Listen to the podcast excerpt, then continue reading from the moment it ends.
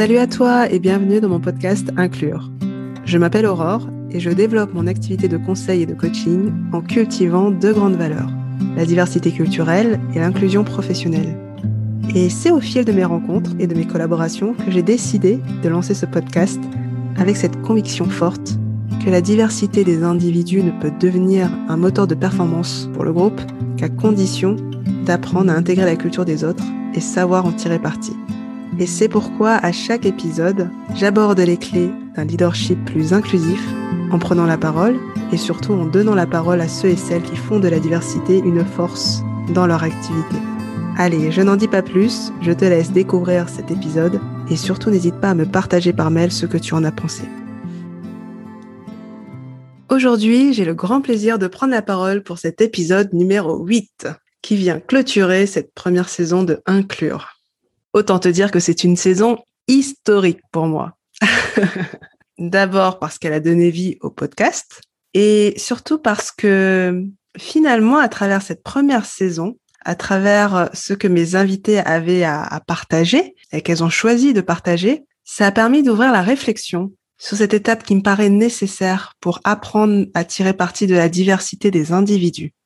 Cette première étape, c'est la nécessité de définir.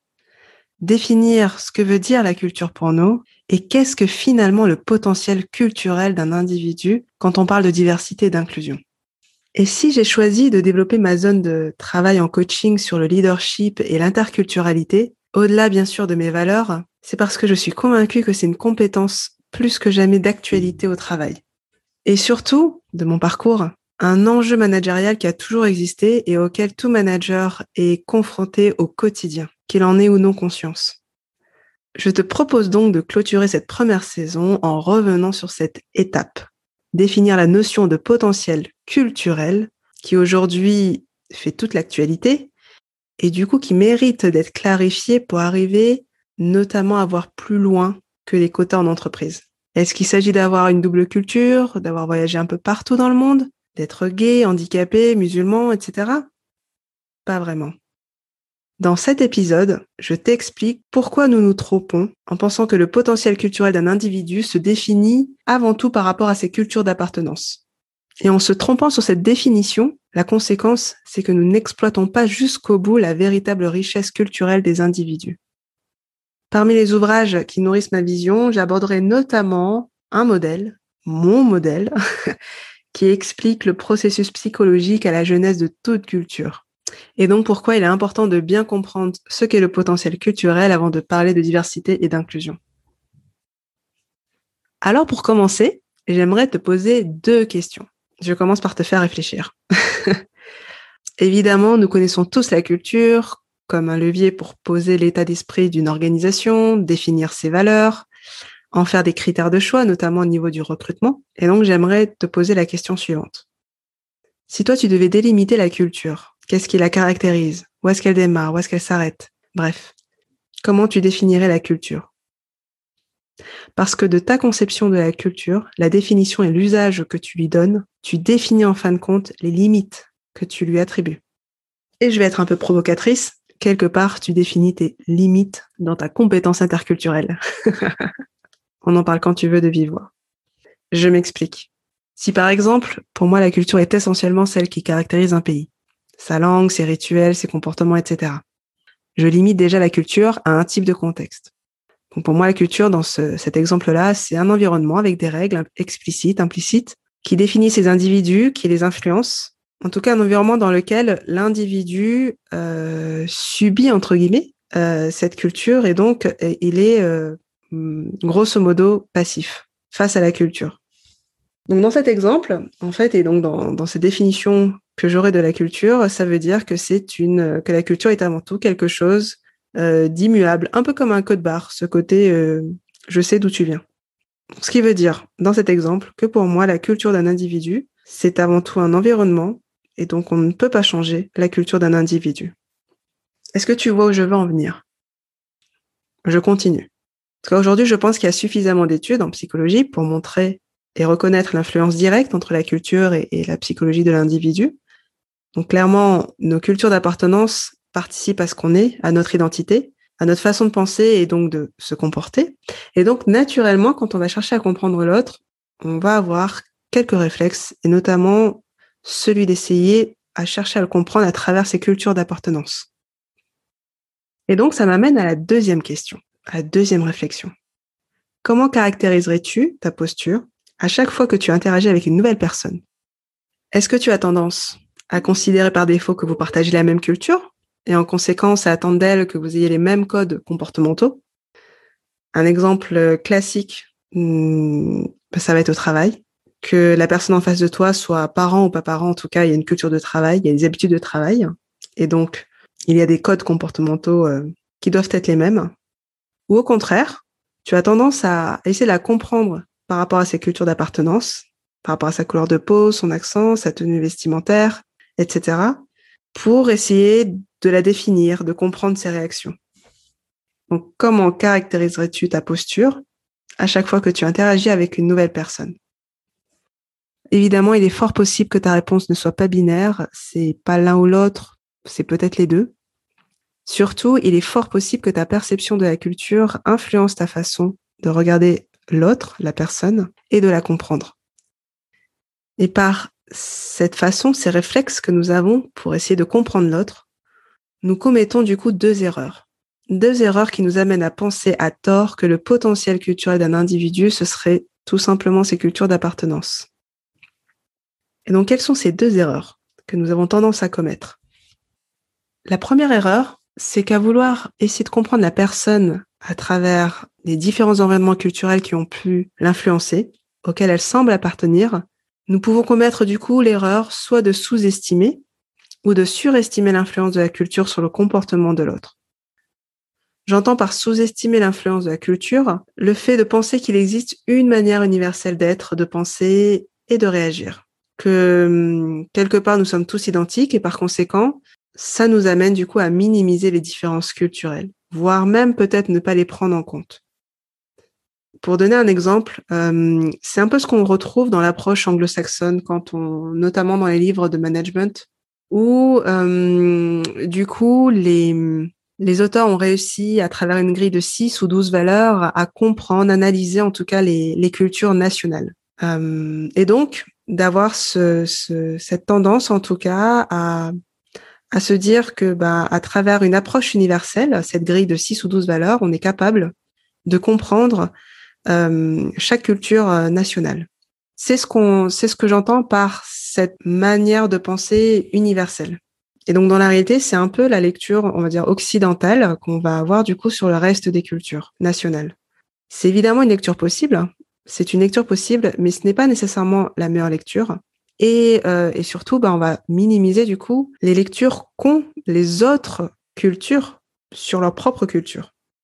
C'est un exemple pour illustrer ce que j'entends quand on parle de sous-estimer l'influence de la culture sur le comportement de l'autre. À l'inverse, surestimer l'influence de la culture sur le comportement de l'autre, c'est du coup penser qu'on peut tout expliquer par, euh, par la culture. Dis-moi quelle est ta culture et je te dirai qui tu es. Et, euh, et donc, en considérant que pas tous les individus appartiennent par des fois des groupes culturels différents, surtout différents du mien, de mon groupe culturel. Donc, dans la pratique, ça va être de définir une personne parce qu'elle a fait de grandes écoles, et donc toutes les caractéristiques qu'on peut lui attribuer à cette appartenance culturelle. Ça va être d'expliquer ses réactions parce que cette personne a des origines asiatiques, etc. De l'importance en tout cas de prendre conscience de cette première erreur que nous commettons malgré nous, et parce qu'elle nous amène à commettre du coup par défaut cette deuxième erreur, celle de passer à côté de ce qui est réellement l'autre. Parce qu'en posant notre regard, en nous focalisant sur ces groupes culturels, sur cette façon en tout cas de comprendre la personne, en plus de la lecture bridée qu'on peut avoir des cultures, eh bien, on lui permet pas de s'exprimer sous ses autres facettes, en fait, de voir et de faire voir finalement ces différentes facettes. Finalement, tout ce qui fait sa culture, sa propre culture individuelle, c'est-à-dire celle qui est tirée de l'ensemble de ces groupes, de ces environnements qui effectivement ont participé à ce qu'elle est, mais qui finalement, euh, tous ces environnements pris un par un, n'est en aucun cas similaire à sa culture individuelle. Donc de l'enjeu d'arriver à mettre le focus, non pas sur l'appartenance de l'individu à tel ou tel groupe culturel, mais de regarder la culture dans son processus entier, c'est-à-dire jusqu'à la culture propre à chaque individu. Et donc pour nourrir cette lecture, cette perspective, euh, j'aimerais te parler du modèle écoculturel de John Berry, un psychologue connu pour son travail dans différents domaines et notamment dans celui de l'adaptation interculturelle. John Berry, à l'aide d'autres pairs, a cherché en fait à modéliser le processus de création de toute culture, qu'elle soit collective ou individuelle, et comprendre du coup les adaptations euh, humaines qui influencent toute culture, pourquoi on est à la fois similaire et différent, et pourquoi il est difficile de se limiter uniquement à une considération de la culture au niveau du groupe. Et donc de ce modèle, que je t'invite évidemment à creuser euh, davantage en dehors de l'épisode, il en ressort trois catégories, trois types de processus d'adaptation qui interviennent dans la jeunesse de toute culture. La première catégorie d'adaptation, ça va être les adaptations collectives, donc qui s'opèrent au niveau du groupe face à des contextes écologiques et sociopolitiques. Donc par contexte écologique, j'entends euh, justement l'adaptation des individus par rapport à l'environnement physique. Par exemple, c'est là où on va retrouver les populations qui des populations qui du coup se sont adaptées à leur environnement physique, sont devenues plus sédentaires parce que ce sont euh, parce qu'elles vivent dans des environnements et des sociétés où euh, l'agriculture et l'élevage sont extrêmement présents. Contrairement à d'autres sociétés où les populations vont être un peu plus nomades parce qu'elles n'ont pas ces ressources. Par euh, contexte sociopolitique, j'entends du coup ben, l'histoire de la société dans laquelle les individus sont, comment cette société a su développer son niveau de richesse, son influence par rapport à d'autres sociétés, euh, ces contextes-là vont évidemment influencer le comportement des individus. Ces derniers vont s'adapter et du coup créer, euh, co-créer euh, des cultures de groupe en conséquence. Donc ça, c'est la première catégorie d'adaptation qui va influencer du coup et construire la culture. Ensuite, la deuxième catégorie, ça va être les adaptations qui s'opèrent grâce aux héritages, aux transmissions biologiques, génétiques, aux, aux modes de survie, que ce soit au niveau du groupe ou de l'individu.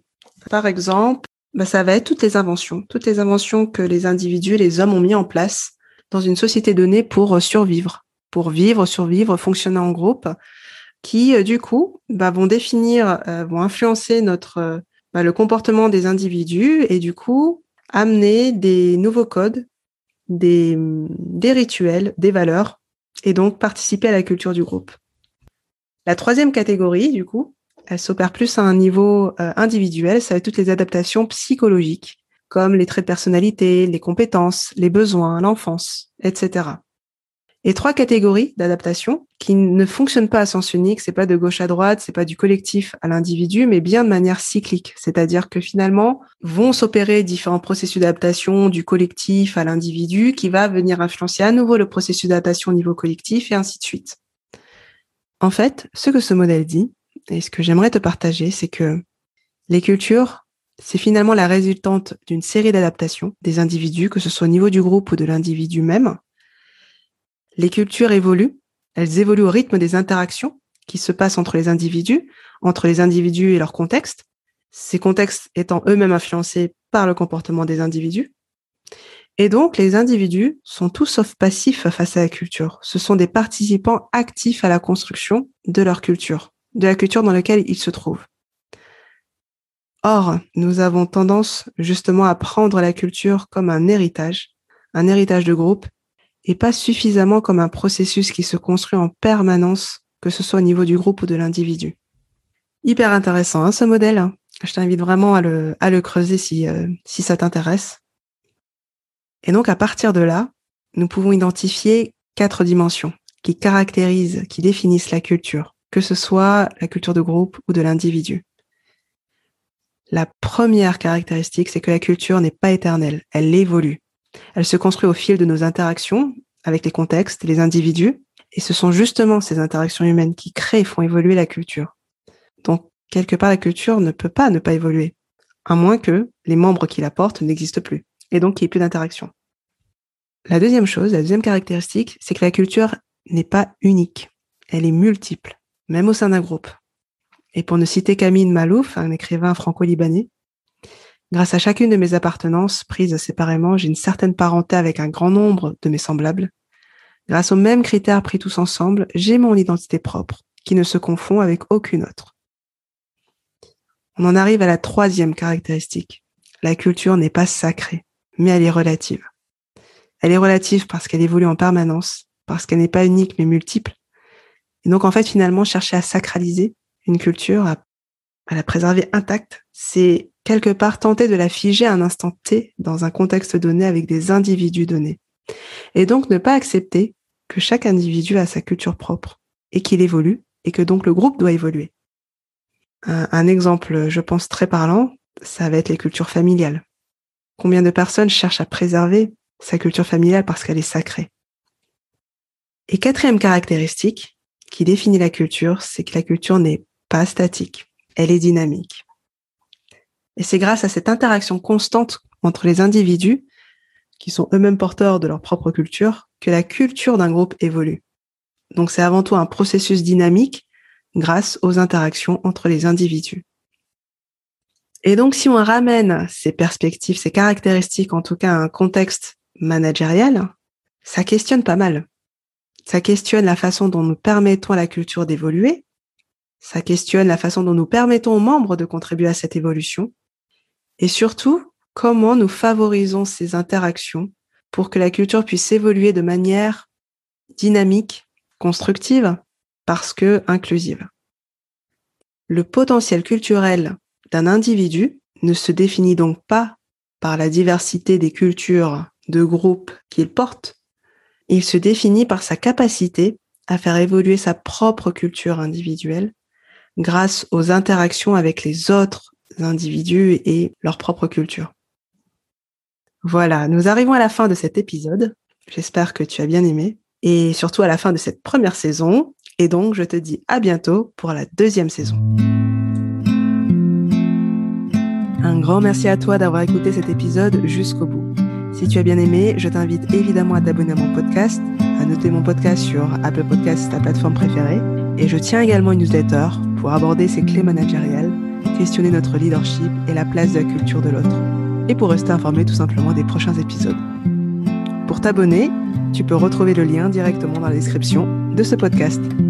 À bientôt!